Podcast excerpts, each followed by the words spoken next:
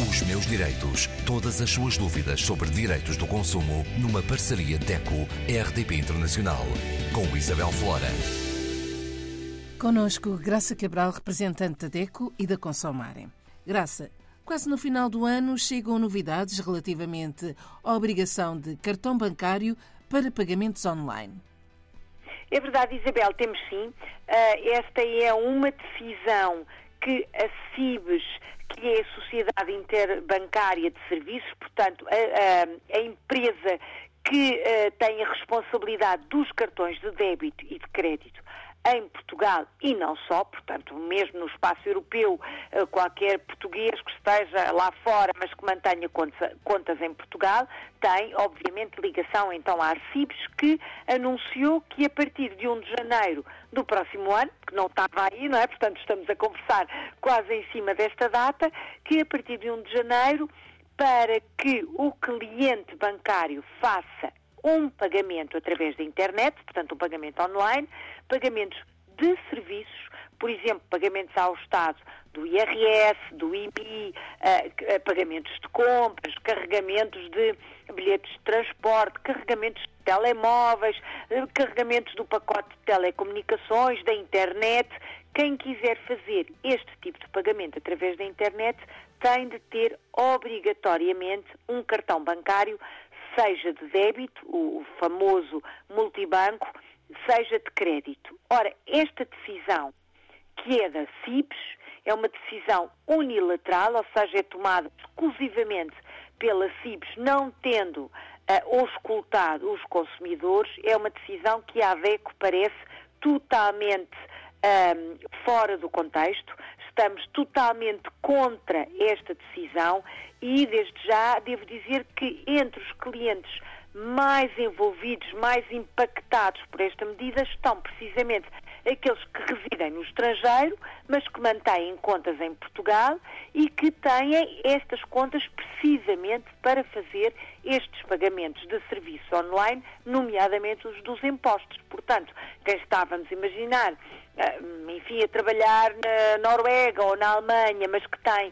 residência fiscal em Portugal na mesma, que faz o pagamento do seu IMI, por exemplo, ou do imposto automóvel através da internet, vai ter obrigatoriamente um cartão de débito ou de crédito, mesmo que não precise dele para coisa nenhuma, uma vez que não está cá, não vai fazer as suas compras fisicamente em Portugal. Uh, e esta questão tem uma relevância ainda maior se pensarmos nos custos associados a ter um cartão.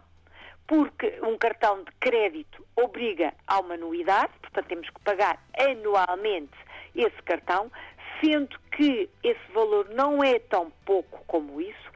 Uh, segundo o último estudo do Banco de Portugal, o último comparador, as anuidades dos cartões banco, uh, bancários perdão, em Portugal rondam os 19 euros por ano. Ora, para quem nunca utiliza o cartão, é, se me perdoem uma expressão, dinheiro deitado fora. Portanto, parece-nos que esta medida é uma medida muito prejudicial para os consumidores, nomeadamente, eh, como eu disse, para aqueles que residem fora do nosso país e que mantêm as suas contas cá para estes pagamentos, que os podem fazer através da internet, como, por exemplo, transferência bancária ou até pagamento eh, MBWay, sem ter obrigatoriamente este cartão de crédito. O mesmo se aplica a pessoas que, consumidores, que não querem pura e simplesmente ter cartão nenhum, não, é? não querem ter o cartão físico e ainda mais àqueles que têm várias contas e vão precisar obrigatoriamente de ter estes cartões para as várias contas.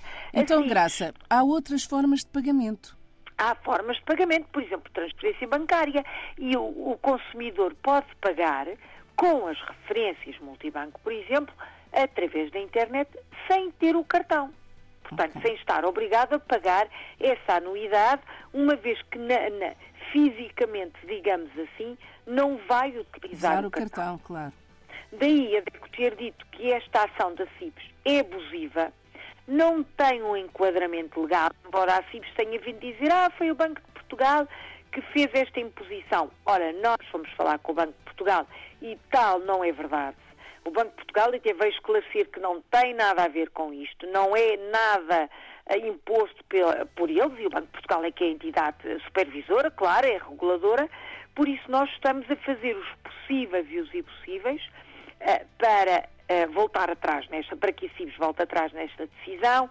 Já escrevemos ao Ministério das Finanças, já escrevemos à própria CIBS, claro, e continuamos a fazer pressão para que não haja esta imposição. Quem quiser ter o cartão tem, quem não quiser ter o cartão não tem, podendo fazer os seus pagamentos online, por exemplo, através de transferência bancária ou de outra forma que não obrigue a ter o cartão físico e, claro, não seja obrigado a pagar as anuidades de um cartão que nunca vai utilizar, enfim, pelo menos eh, pouquíssimas vezes irá utilizar.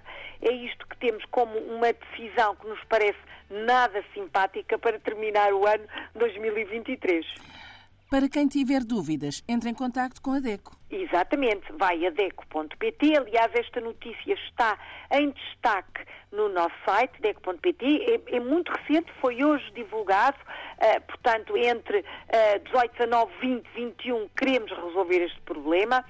Quem me ouviu, quem ouviu este espaço aqui uh, na RDP Internacional ficou com dúvidas, deco.pt, tem mais esclarecimentos tem os nossos telefones, tem o nosso endereço de e-mail, é só falar connosco, colocar a, a linha WhatsApp, por exemplo, há sempre um jurista a atender e a esclarecer e pelo menos a dizer ao consumidor o que é que estamos a fazer e qual é que é a nossa esperança de resolver este problema. Os meus direitos. Para a semana, Graça, do que é que Para vamos a semana, falar? Vamos continuar a falar de dinheiro. Neste caso, vamos falar de uh, juros e a taxa de juro média dos depósitos a prazo, para fechar o ano com as contas feitas, digamos assim. Até para a semana. Até para a semana. Os meus direitos. Todas as suas dúvidas sobre direitos do consumo numa parceria DECO-RDP Internacional. Com Isabel Flora.